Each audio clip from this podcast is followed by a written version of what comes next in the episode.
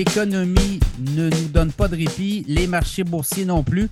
Pour en discuter, le stratège économiste Fred Demers de la Banque de Montréal BMO. Comment ça va? Ça va bien. Euh, un été chaud, euh, autant sur les marchés en bourse que les revenus fixes, les données macroéconomiques. On ne s'est pas ennuyé. Oui, c'est ça. Et là, le mois d'août commence et là, il y a comme un petit peu d'hésitation, quoique habituellement, les mois d'août à, la bourse, euh, c'est toujours mi-figue, mi-raisin, comme on dit. là.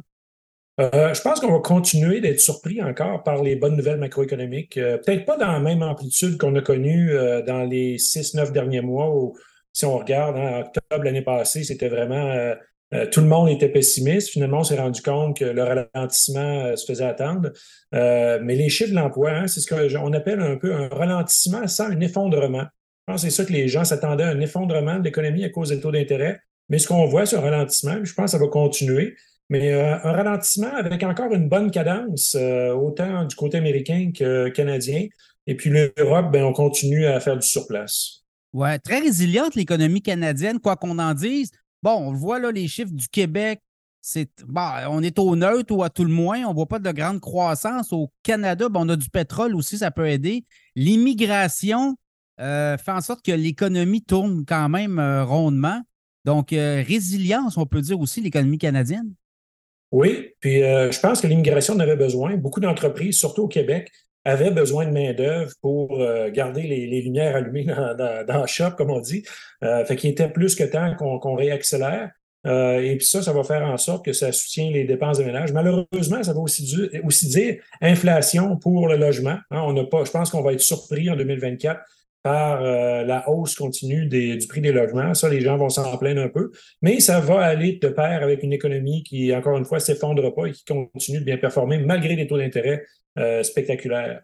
Oui, parce que les mises en chantier ne suivent pas. Hein. Les coûts d'emprunt sont tellement élevés, les promoteurs aiment mieux peut-être euh, regarder ça, ces lignes de côté, dire écoute, tant que je n'ai pas de signaux que ça ne baisse pas ou il n'y a pas de stabilité à ce niveau-là, ben moi, mes projets, je ne peux pas les faire dans une, optique de rentabilité à court terme. Hein. Il y a ça aussi.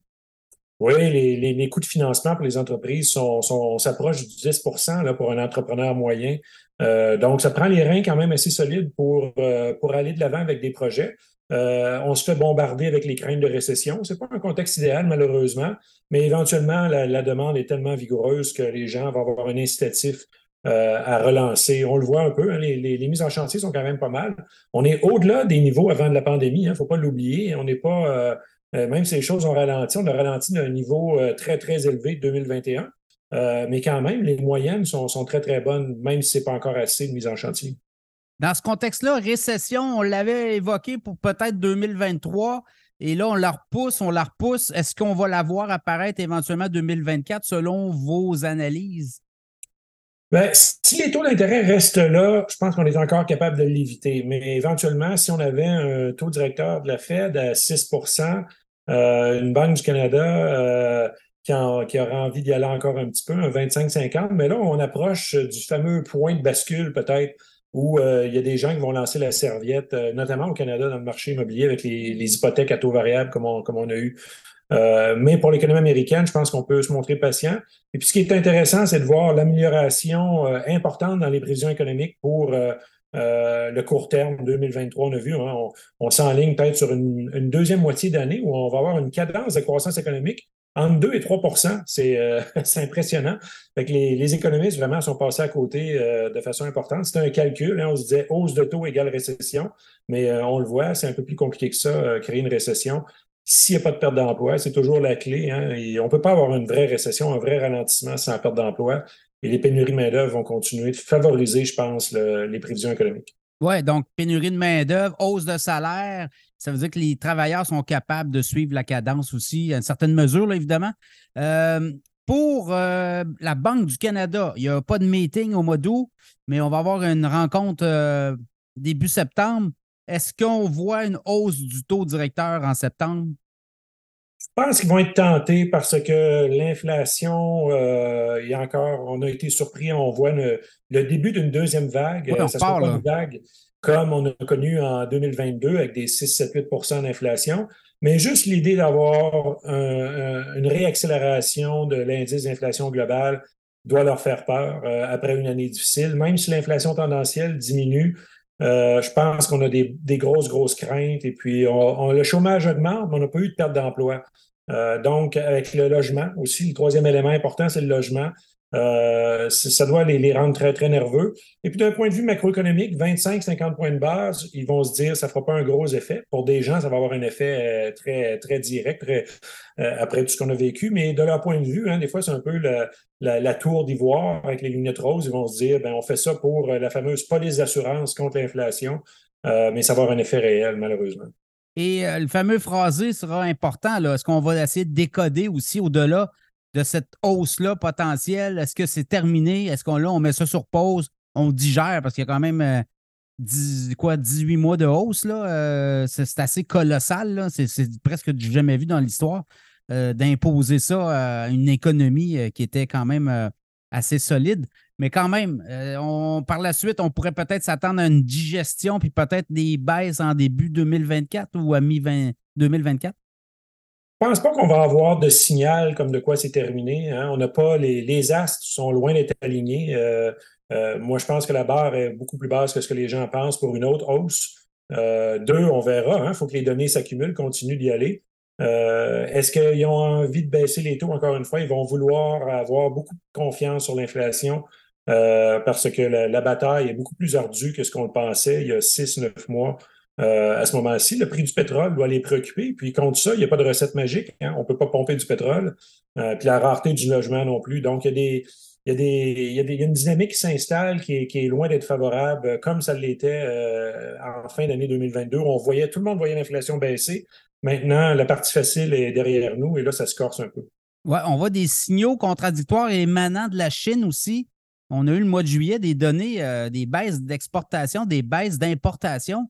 Je ne sais pas si la Chine est boudée mais, euh, par les, Occidentaux, mais chose certaine, il se passe de quoi en Chine? Et ça, ça peut euh, hanter ou à tout le moins faire euh, créer une distorsion dans l'économie mondiale?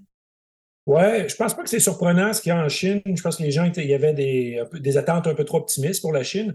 Mais il ne faut pas oublier que la demande mondiale de biens, hein, on a vu les, les consommateurs en 2020, qu'est-ce qu'on faisait? On rénovait on achetait des biens, de l'électronique. Quand on a rouvert, on s'est euh, garoché au restaurant, euh, voyagé, les services.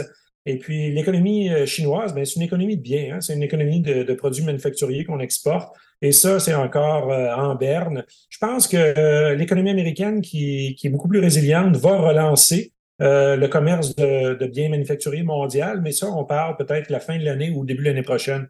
Donc, les prochains mois vont être encore difficiles, en plus des problèmes domestiques qui ont autour du, fameux euh, marché du logement qui est en, offre excédentaire. Il ne faut pas oublier, il y a 50 millions de logements euh, libres en, Chine, même si c'est un grand pays, 50 millions, ça reste un chiffre important. et donc, c'est important. Et puis, toute la dynamique aussi du côté américain qu'on veut relocaliser la production euh, surtout de biens manufacturés à haute valeur ajoutée euh, à l'extérieur de la Chine. Et ça, c'est, ça, c'est une vague qui va continuer encore sur plusieurs années. Oui, ça, ça pourrait sourire éventuellement à l'économie américaine en 2024, année électorale aussi. Euh, il n'y a pas de surprise hein, quand il y a des années électorales, il y a des promesses, puis il y a de l'investissement à venir. Ça, c'est bon pour l'économie américaine toujours.